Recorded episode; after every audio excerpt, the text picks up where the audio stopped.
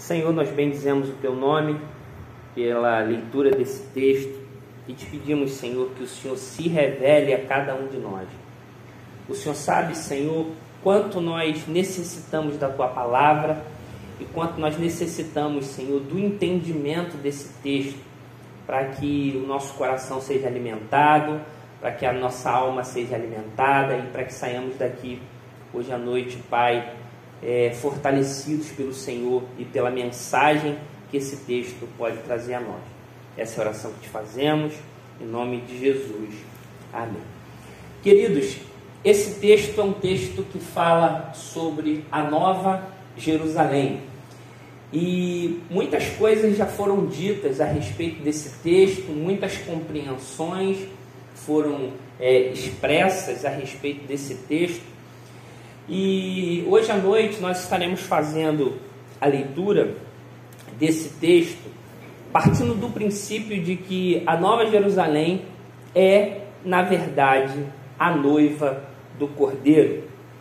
E, e isso partindo do princípio do que diz o próprio verso de número 9 que nós lemos, que diz assim: Então veio uma das sete, então veio um dos sete anjos que tem as sete taças cheios dos últimos sete flagelos e falou comigo dizendo: Vem, mostrar-te-ei a noiva mostrar-te-ei a noiva, a esposa do cordeiro. Então, a partir desse versículo de número 9, nós vamos olhar para essa nova Jerusalém como sendo uma metáfora ou como sendo é, uma tipologia da noiva do cordeiro.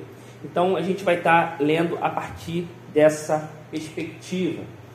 Porque João é chamado, então, é, pelo mesmo anjo para ver o esplendor da Nova Jerusalém, a cidade santa, a noiva do Cordeiro. A semelhança de Ezequiel e a semelhança de algum dos outros profetas do Antigo Testamento, em que Deus pega o profeta e coloca o profeta num determinado lugar para contemplar aquilo que o Senhor é, estava mostrando o profeta João, apóstolo, e aqui também profeta, ele é levado em espírito a um determinado lugar, a um monte bem alto, e desse monte bem alto ele então vai contemplar o esplendor da nova Jerusalém, a cidade santa, que segundo o próprio é, João é identificado com a noiva do Cordeiro. Obrigado.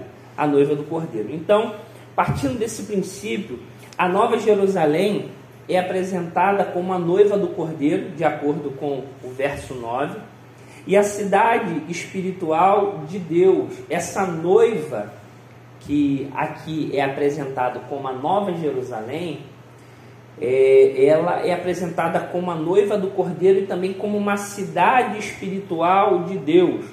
A cidade eterna não é somente o lar da noiva, mas é a própria noiva. Muitas vezes a gente olha para essa cidade espiritual e acha que essa cidade espiritual é, ela é a habitação da igreja, ela é a habitação da noiva do cordeiro. Mas a gente vai perceber que essa cidade edificada, é, por algumas vezes a Bíblia já apresentou a igreja como um edifício, e aqui da mesma forma, a igreja está sendo apresentada como um edifício. É, esse edifício é a própria igreja. Então, se a gente perceber aqui, a gente vai ver que essa cidade, essa Jerusalém celestial, ela é um símbolo da igreja. A igreja já teve muitos símbolos no Apocalipse. O Apocalipse já é, comparou, por exemplo, a igreja à noiva do cordeiro, e agora é, o Apocalipse está apresentando a noiva como uma construção, como uma cidade, e uma cidade bela, uma cidade esplendorosa, uma cidade que tem muitos detalhes que nós vamos ver daqui a pouquinho. A cidade, ela é santa e é uma cidade celestial. E essa cidade santa e celestial, ela desce, ela desce do céu, ou seja, a sua origem é uma origem celestial. Por quê? Porque ela tem a sua origem em Deus. Ela foi escolhida por Deus. Ela foi gerada por Deus. Essa cidade santa, que é a igreja, ela foi gerada por Deus. E daqui a pouquinho a gente vai melhorar esse entendimento. Então, nessa introdução, eu quero que vocês entendam de, é, do que o profeta está falando. E lá na frente a gente vai entender o porquê, qual é a grande mensagem que esse texto ou que essa visão quer trazer para nós. E o Russell Shedd, é, um dos teólogos do Novo Testamento, ele vai dizer que tanto a noiva quanto a cidade santa são figuras para representar a igreja. A igreja ela é representada tanto quanto a noiva do Cordeiro quanto a cidade santa. Ela fala do seu fundamento, né? Ele vai falar do seu fundamento, de suas muralhas, de suas portas, de suas praças e de seus habitantes. É, como são essas muralhas? Como são esses fundamentos? Como são essas portas? É, o, que, o que é essa praça? Quem habita nessa cidade? Todas essas coisas a gente vai é, entender que tem um significado muito importante. E o significado desse fundamento, o significado dessas muralhas, o significado dessas portas, nós vamos encontrar é, o fundamento para tudo isso que João está falando no Antigo Testamento, como eu disse para vocês. Por quê? Se a gente deseja entender o que João está dizendo aqui, a gente precisa ter como pano de fundo tanto o livro de Ezequiel quanto o livro de Isaías. Então, o livro do profeta Ezequiel quanto o livro do profeta Isaías são o pano de fundo de onde então João vai tirar esses elementos para compor a sua profecia. É, como eu disse para vocês, João tem uma revelação de Deus mas ao mesmo tempo que João tem uma revelação de Deus, João tem a grande tarefa de ter uma visão complexa e João tem a tarefa de pegar essa visão complexa e trazer essa visão complexa em linguagem humana. E para cumprir essa tarefa de apresentar essa visão celeste em linguagem humana, João vai recorrer a alguns textos do Antigo Testamento para fazer isso. E é interessante a gente perceber que João tem uma visão inefável, uma visão inexplicável, algo que não dá para explicar com linguagem humana. Um grande exemplo disso é João comparar essa cidade como feita de ouro transparente. Não existe ouro transparente, mas João está tentando achar uma linguagem que possa ser acessível para nós, para que ele explique a sua visão. Então, João, é, ele não está falando de algo que, que faz parte da nossa realidade criada. João está falando de algo celestial e ele vai tentar explicar esse algo celestial a partir de uma linguagem humana. Daí então a grande tarefa e a grande dificuldade de João explicar tudo que ele está vendo e uma grande dificuldade que nós temos de entender tudo aquilo que João está vendo. E a grande pergunta que a gente faz é por que, que João explicou essas coisas desse jeito? E não tem como a gente perguntar para João, a gente precisa de algumas, algumas vezes tentar entender a visão de João, os elementos que João usa e a mensagem que João deseja passar a partir do que ele está vendo. João, novamente, ele está em espírito, como diz o texto. Né? Estava eu em espírito. Isso indica que João, assim como os profetas do Antigo Testamento, estavam vivendo um êxtase espiritual. Eles estavam num momento de elevo espiritual, e esse elevo espiritual faz com que eles então entrem na dimensão do espírito, e ao entrarem na dimensão do espírito, estão vendo algo que Deus está revelando a eles. João foi levado então a uma grande e elevada montanha, aparentemente para uma visão de grande alcance, por isso que ele estava é, numa montanha, porque como a gente pode perceber, as dimensões dessa cidade que ele vai descrever são é, dimensões bem grandes. Essa cidade é uma cidade muito grande e o formato dessa cidade, como a gente vai ver, também é um formato inusitado. Então João precisava estar num lugar é, alto para que ele tenha essa visão plena e, é, e bastante ampla, para ver então o que seria revelado a ele. Dali ele viu o que já foi mencionado. E o que foi mencionado pelo texto? A cidade santa, a Jerusalém, que descia do céu da parte de Deus. Então, essa é a visão do profeta. João vê uma cidade bonita e uma cidade gloriosa em todos os sentidos. Se nós olharmos é, e percebermos os detalhes dessa visão de João, a gente vai perceber que essa cidade ela é toda feita de pedras preciosas, ela é feita de um ouro diferente, não um ouro como nós conhecemos, mas um ouro transparente.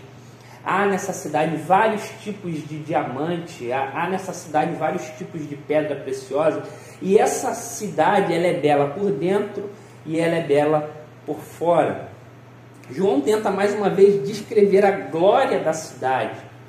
Logo, João está tentando descrever a glória da igreja que pega emprestado para si a glória de Cristo. A única coisa que pode fazer, que podia fazer foi comparar as pedras preciosas, como quando tentou descrever a presença de Deus no trono. É, João ele vai olhar toda aquela beleza e vai tentar achar paralelos no mundo físico para explicar aquilo que é celeste. Da mesma forma que quando ele olha para o trono de Deus, lá no capítulo 4, no verso 3, ele busca também referências humanas, referências visíveis, referências terrenas para explicar algo celestial. Então perceba que João tem uma grande e difícil tarefa.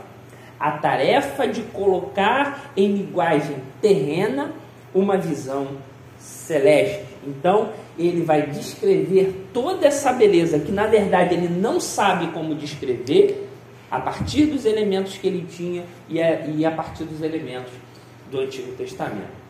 A glória de Deus então habita no Santo dos Santos, no tabernáculo e no templo.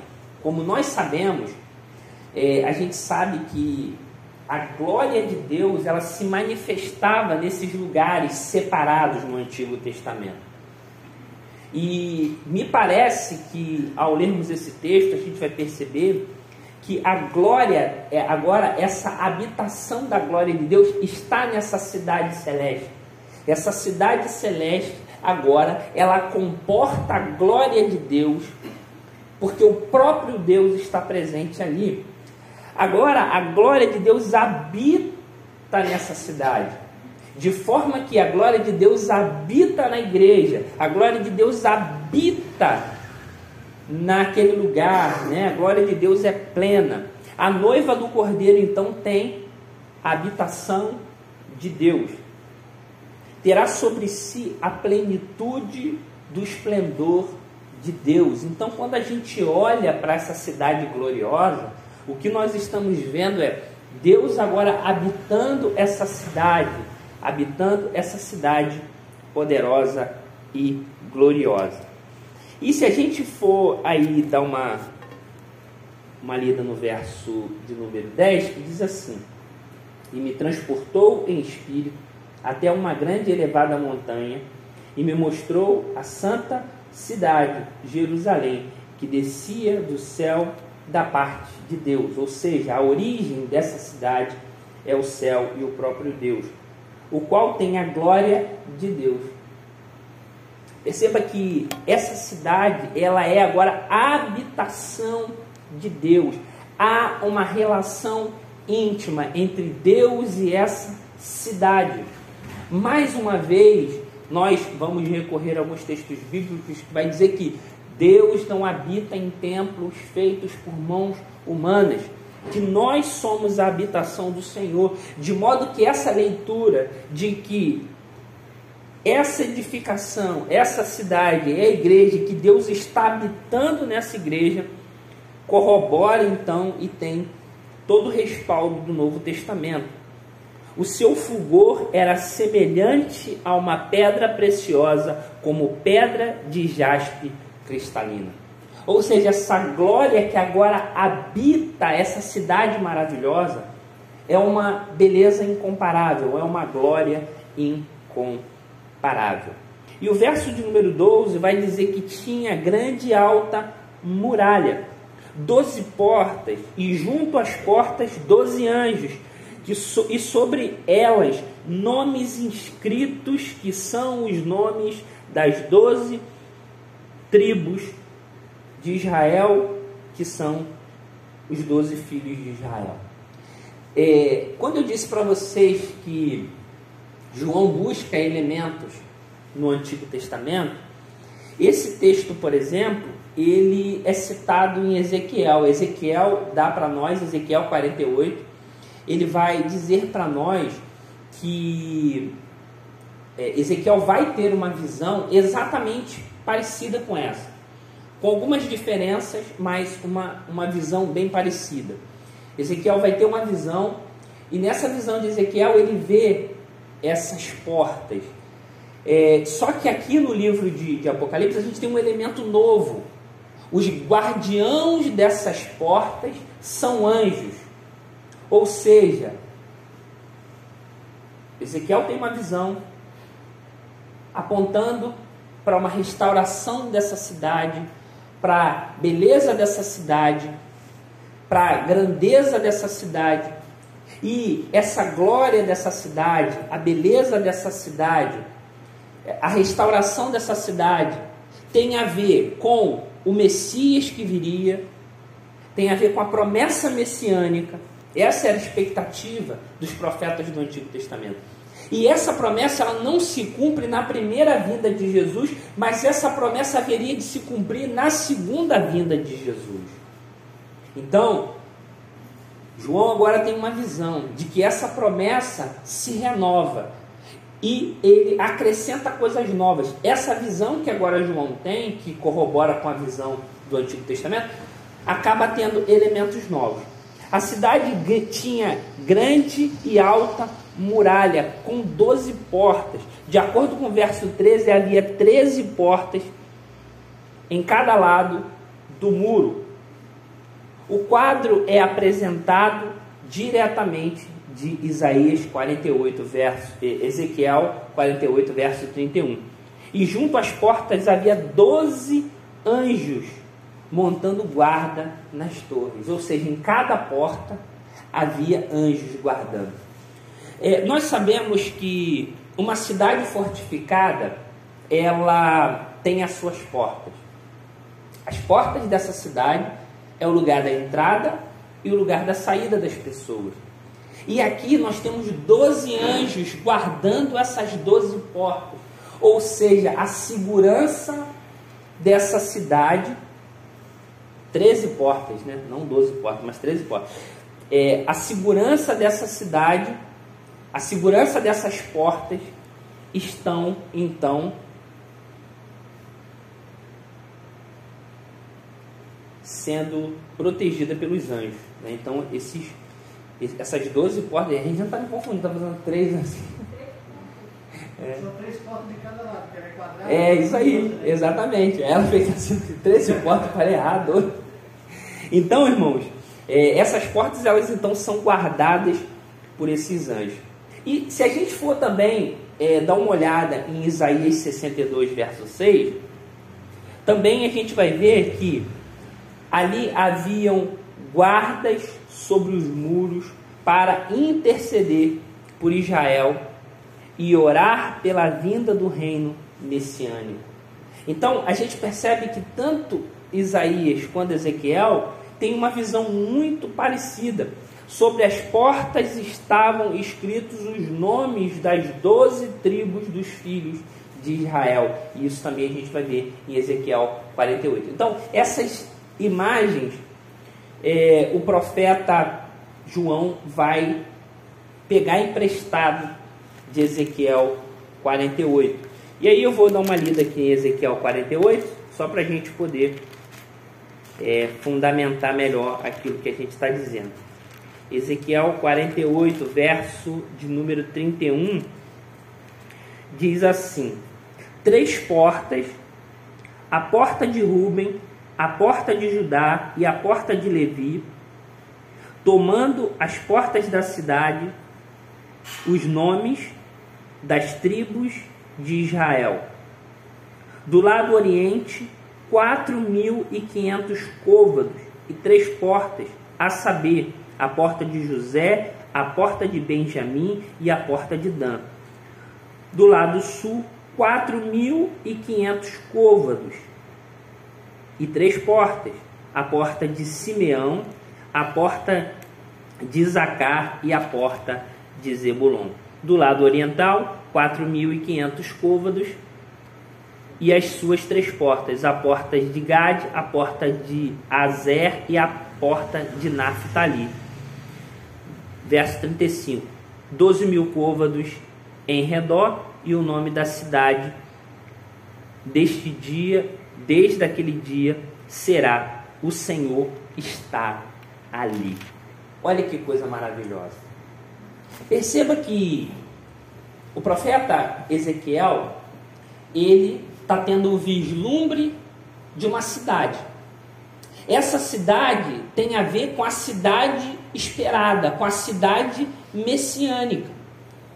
E aí, essa cidade messiânica, essa cidade gloriosa, ela tem o nome das doze tribos de Israel, né, dos filhos de Israel, e perceba que o que diz o verso de número 35 de Ezequiel vai dizer que o Senhor está ali, ou seja, o Senhor habita aquela cidade.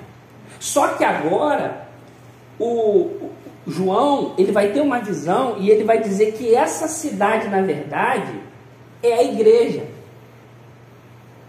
Essa cidade é a igreja. E o Senhor vai habitar essa cidade. Assim como Ezequiel diz que o Senhor está ali, habitando nessa cidade. Então, a gente pode é, dizer que há uma similaridade muito grande entre aquilo que Ezequiel está vendo e aquilo que o profeta João está vendo. Porque a mensagem é a mesma. Fala de uma cidade gloriosa, a cidade messiânica. E João então pega emprestado essa visão para falar a respeito da cidade celeste. E aqui então a gente tem o verso de número 14, voltando para Apocalipse. A muralha da cidade tinha doze fundamentos, e estavam sobre estes os doze nomes dos doze apóstolos do Cordeiro. Então perceba aqui uma coisa interessante. Nós temos as doze tribos de Israel sendo representadas aqui nessa é, nessa visão, as doze tribos de Israel sendo representadas nessa cidade, e não somente as doze tribos de Israel, mas também os doze apóstolos. Ou seja, os representantes do Antigo Testamento estão representados nesse edifício e os representantes, os fundamentos da igreja no Novo Testamento também estão representadas aqui nesse edifício, nessa cidade. A muralha da cidade tinha doze fundamentos, estavam sobre estes os doze nomes dos doze apóstolos do Cordeiro. Isso é uma alusão à teologia da igreja. A teologia da igreja. Porque a teologia da igreja ela é fundamentada sobre a doutrina dos apóstolos e a doutrina dos profetas. Então, se a gente for abrir, por exemplo, alguém pode abrir para mim Efésios 2:20, só para a gente ler esse texto? Efésios capítulo 2, verso 20. Quem abrir, pode ler.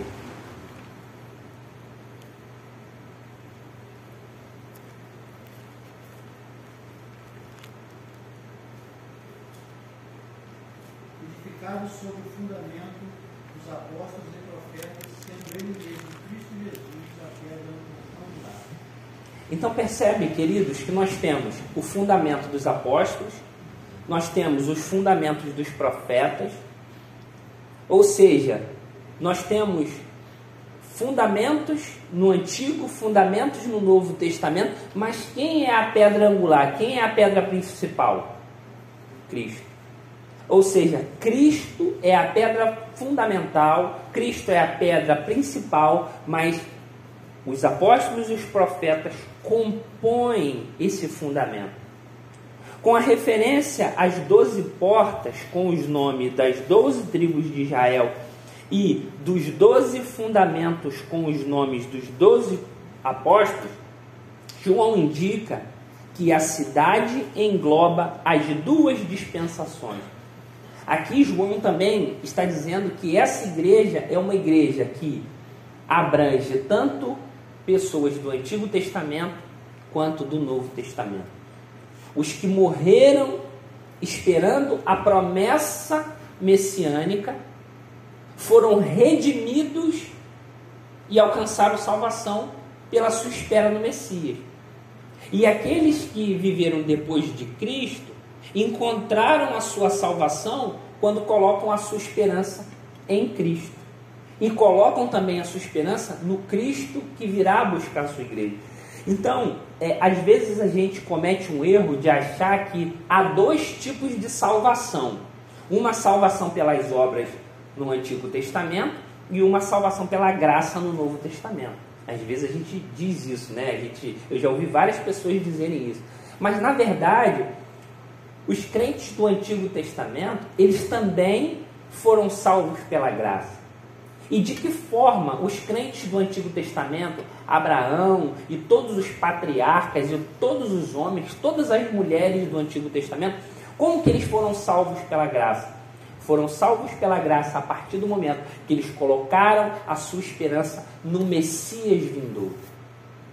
Eles viveram a partir de uma esperança. E por viverem a partir dessa esperança, foram salvos pela graça. E agora, aqueles que viveram na época é, da nova dispensação em Cristo, creram em Cristo e foram salvos também por causa disso. Porque, irmãos, o efeito da cruz, ele transcende o tempo. Porque, como diz o texto de Apocalipse também, e a gente vai ver outros textos dizendo, é, há o texto que diz que o cordeiro foi morto antes da fundação do mundo. Em que sentido o cordeiro foi morto antes da fundação do mundo? É, o cordeiro foi morto antes da fundação do mundo no sentido de que é, a obra redentora ela foi idealizada antes da fundação do mundo e os seus efeitos transcendem o tempo. Então, a cruz de Cristo é uma cruz que está fora do tempo. A morte de Cristo ela aconteceu há dois mil e poucos anos atrás, só que os seus efeitos transcendem o tempo. É como se nós tivéssemos uma cruz levantada fora da história e essa cruz ela tem um efeito passado e ela tem um efeito presente e um efeito futuro. Então, quando a gente olha para o Antigo Testamento e quando a gente olha para o Novo Testamento, a gente vai ver que a cruz provê salvação tanto no Antigo Testamento quanto no Novo Testamento. Os crentes do Antigo Testamento também foram salvos pelo poder da cruz, mas na esperança do Messias. À medida que tinham esperança no Messias, estavam sendo salvos pela graça. Nunca houve salvação pela lei, porque a lei nunca foi capaz de salvar. Isso é muito importante a gente entender. A lei, na verdade, ela tem o poder de denunciar a nossa incapacidade. A lei, na verdade, ela tem a capacidade de denunciar o nosso pecado e de nos dizer: vocês são incompetentes para resolver o problema de vocês sozinhos. Por isso que Cristo precisou morrer por nós para completar a obra da cruz. Então, isso é muito importante a gente dizer. Então, quando a gente fala do fundamento dos apóstolos e dos profetas, nós estamos falando do fundamento da própria igreja. E aqui então a gente tem a grandeza e a magnificência dessa cidade. Ela é grande, ela é magnífica. Verso de número 15, que diz assim: Aquele que falava comigo tinha por medida uma vara de ouro para medir para medir a cidade, as suas portas e a sua muralha. É, vocês já viram algumas vezes no Apocalipse o anjo medindo, o anjo medindo, né? É, é, a gente já teve uma, uma visão em que o anjo pegava uma vara de medir, né, uma trena, que eu usei o exemplo da trena, né, e media a igreja. E, e essa medição era uma forma de separação. Em um momento a igreja foi medida, ou seja, a igreja foi separada. No outro momento a igreja foi selada. No outro momento a igreja foi contada. E todas essas três imagens falam da igreja sendo separada. Aqui a imagem é um pouco diferente. Ela é medida, mas com um propósito diferente, como nós vamos ver. O anjo que falava com João tinha na mão uma vara de ouro, ou seja, uma, uma, uma, uma vara de um metal precioso para medir a cidade e as suas portas e também medir as suas muralhas. É, em Apocalipse 11, 1, João recebeu uma vara para medir o santuário. Né? A gente vai ver essa imagem lá em Apocalipse capítulo 11. Seus pátios e os que adoravam no pátio, separando dos, é, separando no pátio externo do pátio interno, ou seja, separando o pátio externo do restante da cidade. Então, uma forma de separação, né? Então, essa medição era para separar aqueles que estavam na parte de dentro e aqueles que estavam na parte de fora. Ou seja, a igreja, os selados, os separados, eles estavam então medidos como uma forma de seleção, como uma, uma forma de preservação. A medição na presente passagem não se refere à preservação ou à separação, como no capítulo 11, mas aponta para uma outra questão.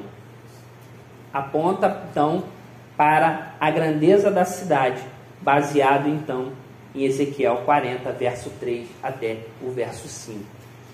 É, no primeiro momento, a gente vê então uma medição para separar. Aqui nós vemos então uma medição para apontar para a grandeza dessa cidade, como essa cidade era grande, como essa cidade então era uma cidade formosa, uma cidade imponente, né? uma, uma cidade gloriosa e glamurosa. Aqui a gente vai perceber também o formato dessa cidade, verso de número 16. A cidade é quadrangular, de comprimento e de larguras iguais, e mediu a cidade com a vara até 12 mil estádios. O seu comprimento e largura, o seu comprimento e largura são iguais. Aqui a gente tem uma cidade que é um formato meio estranho. Eu aqui. Olha, olha o formato dessa cidade. É um formato de, um, de uma caixa. E aí a gente vai entender então o formato dessa cidade. As medidas dessa cidade a diferenciam de qualquer cidade terrestre. Porque eu disse, por isso que eu disse para vocês que João está tentando buscar elementos é, terrenos para explicar uma visão celestial. Ela tem uma base exatamente quadrangular, com 12 mil estádios. E esses 12 mil estádios equivalem a 200, é, a 2.200 quilômetros. 2.200 quilômetros é coisa para chuchu, né?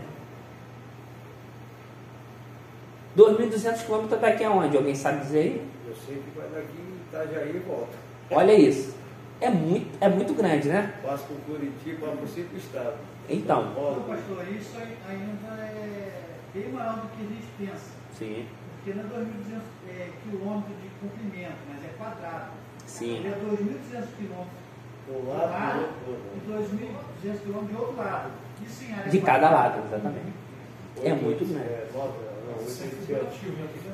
Então, essa cidade que ele está tentando explicar é uma cidade figurada, é uma imagem figurada. Né? De acordo com os historiadores antigos, a Babilônia era construída de forma quadrangular. Ou seja, é muito provável que essa visão que o João está tendo faça uma referência a uma oposição à Babilônia. Ou seja, aquela cidade celeste é uma cidade que o esplendor é um esplendor superior ao esplendor da Babilônia. Mas a Nova Jerusalém não tem somente 220 quilômetros de lado. Ela também tem um formato de cubo, 200, é, 2.200 quilômetros de altura. Algo inimaginável. Então você vê que ela tem altura e largura de 2.200 quilômetros, algo que não dá para imaginar. Especialmente se compararmos essa distância com o lago da Galileia ao Mar Morto. Então, se a gente for fazer essa comparação aí da própria cidade de Jerusalém, a gente vai perceber que tem mais ou menos 100 quilômetros. Então, é bem maior do que a cidade de Jerusalém. De modo que não poderia estar fazendo referência a uma Jerusalém física, mas sim uma alusão a algo bem maior que isso. É óbvio que estes números representam a simetria. Então, está falando da simetria, como é simétrico? A altura e a largura, está né? Tá falando de simetria. A vastidão e a totalidade ideal da Nova Jerusalém. Está falando de um lugar ideal. É uma idealização em superioridade, em beleza e em grandeza. Talvez essa estrutura de cubo aponte para o Santo dos Santos também. É, é, é muito provável que é, esse, esse, esse, formato de cubo aponte para esse Santo dos Santos, a habitação de Deus. É como se Deus estivesse habitando nesse lugar, né? Então também pode fazer uma referência a isso. Então, mais uma vez, a gente percebe né, que os fundamentos estão fora da terra e há várias colunas e o tamanho em todos os lados aí dessa. Isso é errado um pouquinho nessa imagem, mas é muito legal. Né? É, É porque ela, Pergunta pra gente. na verdade ela tem dois, dois 200, 200 por 2 200, ela é cúbica, ela é, aí parece ser mais alto do que as, la- as laterais. Mas é, muito- é, parece, é verdade. muito É, legal. mas a, a base é, a base é igual. De repente aquela coisa lá pra cima Não, é só a glória, né? Mas é muito legal. Aí você imagina uma cidade dessa. Né? E, e aqui é importante a gente pensar, irmão, no seguinte. É, às vezes a gente fica com essa imagem da cidade celeste na nossa cabeça, o lugar que nós vamos morar, né? Aí é, existe um hino, né? É lá que eu vou morar, o pecador não acredita, né? Tem um hino que diz isso.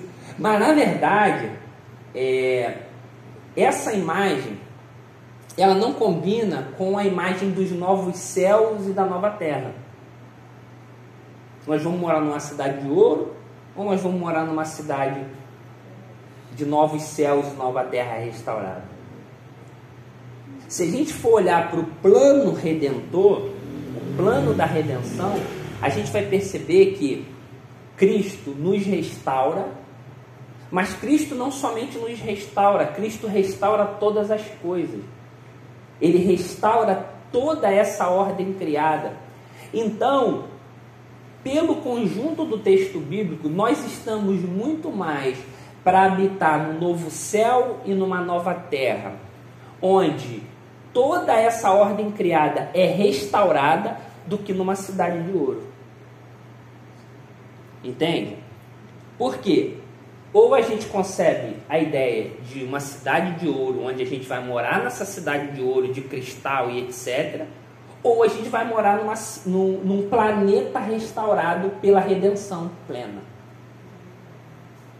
E o conjunto daquilo que a Bíblia diz sobre o novo céu e a nova terra, sobre o lugar da habitação do povo de Deus, está mais para um lugar restaurado, o novo céu e uma nova terra, que não vai ser o, o céu e a terra que nós conhecemos hoje, vai ser um novo céu e uma nova terra restaurado. Se a gente for, por exemplo, pensar nas profecias do Antigo Testamento, um exemplo, a profecia de Isaías, que vai dizer que é, um animal selvagem anda com um animal doméstico e um não devora o outro, vai haver harmonia na criação. Nós estamos pensando em um habitat muito mais parecido com um paraíso do que com uma cidade de ouro e de cristal e de pedras preciosas. Se nós imaginarmos que o plano ideal de Deus para a criação foi o Éden e que nós fomos expulsos do Éden por causa do nosso pecado, então a restauração de todas as coisas na segunda vinda está muito mais parecida com o Éden do que com uma cidade de cristal e de ouro. Entende? Então, é, é, esse, essa visão da cidade celeste como uma cidade de ouro que nós vamos morar, uma cidade de cristal que nós vamos morar, é uma visão que destoa desse restante, entende? Então, é uma coisa que a gente precisa pensar, porque isso aqui está muito no nosso imaginário já, essa interpretação de que a cidade celeste vai descer e nós vamos morar nela, já está muito enraizada no nosso consciente. Mas então a gente vai avançar um pouquinho mais para a gente terminar. Então, verso de número 18. A estrutura da muralha é de jaspe. Também a cidade é de ouro puro, semelhante a vidro límpido. Ou seja, uma cidade de ouro de, é, de vidro límpido. Como assim esse ouro? Como que é esse ouro? Ao mesmo tempo que ele é ouro, ele é um ouro de vidro límpido. Então, não é algo que está na nossa compreensão. João está tentando explicar algo que ele está vendo, mas sem nós termos muita ideia do que é isso. O material usado para a construção da cidade não se encontra em nenhum lugar do mundo.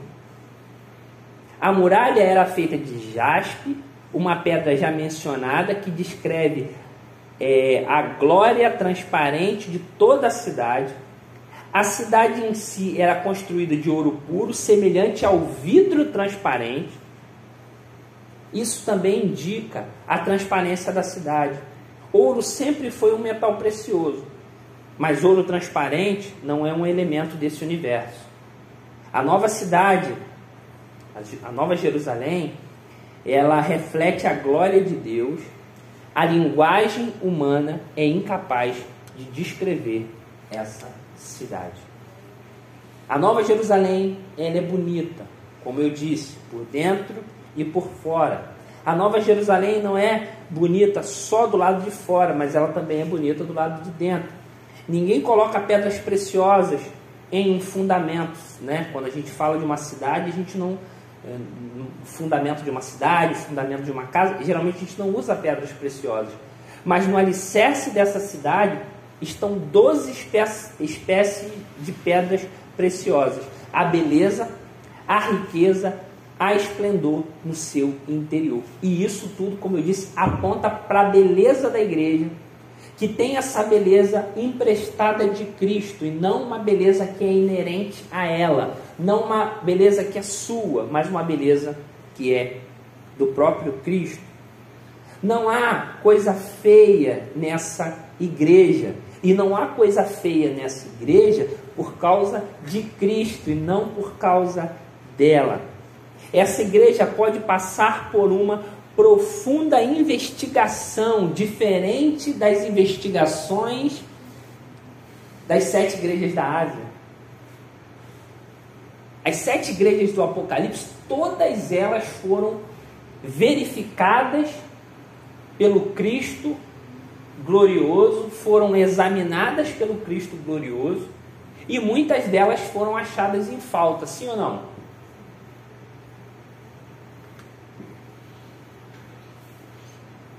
Essa igreja, que agora é representada por essa cidade que desce do céu, ela é uma cidade perfeita, uma cidade bela. Deus habita nessa cidade. Deus habita nessa igreja. E a gente precisa lembrar de Ezequiel. Ezequiel já não tinha falado sobre isso, que Deus habitaria nessa cidade. Deus seria, seria essa cidade seria o lugar da habitação de Deus. Aqui então a gente tem mais uma vez essa referência. A Nova Jerusalém é o lugar de plena comunhão com Deus. No Antigo Testamento, a presen... é, no Antigo Testamento, e a presença de Deus estava ali no tabernáculo, estava também no templo. É, quando a gente olha para o tabernáculo e quando a gente olha para o templo, a gente vai ver que Deus estava naquele lugar, Deus habitava naquele lugar. E agora Deus habita na igreja. Porque se nós estivéssemos falando de uma cidade física, nós teríamos então uma contradição. Deus nunca habitou em templos feitos por mãos humanas, né? A partir de Cristo, e agora ele voltaria a habitar numa construção física. Então, essa ideia de que ele habita na igreja tem tudo a ver com o escopo do Novo Testamento, o entendimento do Novo Testamento. Mas depois que o véu do templo foi rasgado, Deus vive para habitar na igreja. Ele habita no seu povo. O Espírito Santo enche agora, não o edifício, mas o crente. Na Nova Jerusalém não haverá templo, porque a igreja habita em Deus e Deus habita na igreja. Isso é muito maravilhoso, né, irmão? Essa é uma notícia muito boa para nós.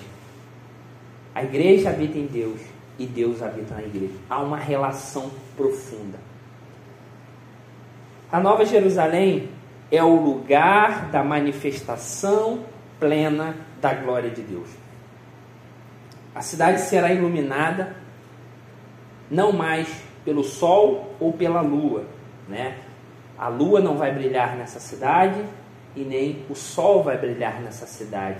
A glória de Deus iluminará essa cidade. A presença de Deus é a, é, é a presença que ilumina, que dá luz a essa cidade. A lâmpada que reflete a glória de Deus é o Cordeiro. Então, a presença do Cordeiro é que vai iluminar todas as coisas. Cristo será a lâmpada que manterá a luz da igreja acesa para sempre. A gente já comparou a igreja como um candeeiro, né? como aquela que ilumina o mundo. É, a gente já viu essa comparação no Apocalipse, né? nos primeiros capítulos do Apocalipse, a gente vai ver isso. A igreja sendo um candeeiro que ilumina. No primeiro momento, a gente tem o Espírito Santo como aquele que alimenta esse candeeiro para que ele continue iluminando, e agora a gente tem a presença do próprio Cristo alimentando esse candeeiro para que a própria igreja seja uma cidade iluminada, para que a própria igreja é, seja autossuficiente de luz. E por que, que ela ser, e por que, que ela deve ser autossuficiente de luz? Porque há uma união mística plena entre ela e Cristo. Irmãos, olha que coisa maravilhosa. Não dá nem para a gente entender isso direito, né? Nós já estamos unidos misticamente em Cristo, mas naquele dia onde ele vier, quando ele vier buscar a, a sua igreja, e nós tivermos uma comunhão plena com Ele, nós seremos iluminados por Ele. E a luz que nos habitará é a luz dele. Isso é muito maravilhoso. A noiva do cordeiro não é a meretriz que se prostitui com os reis, mas ela é a noiva do cordeiro. Por isso, os reis, como diz aí o verso de número 23, a cidade não precisa do sol nem da lua para lhe darem, lhe darem claridade, pois a glória de Deus a iluminou e o cordeiro é a sua lâmpada. Ou seja, Deus empresta energia poderosa e o cordeiro ilumina. E a igreja então desfruta disso. As nações andarão mediante a sua luz. Ou seja, essa luz resplandecente da igreja guiará as nações. E aqui os reis da terra ali extrarão glória. As suas portas nunca, jamais se fecharão de dia, porque é, nela não haverá noite. É uma cidade tão iluminada que não haverá noite. Os reis da terra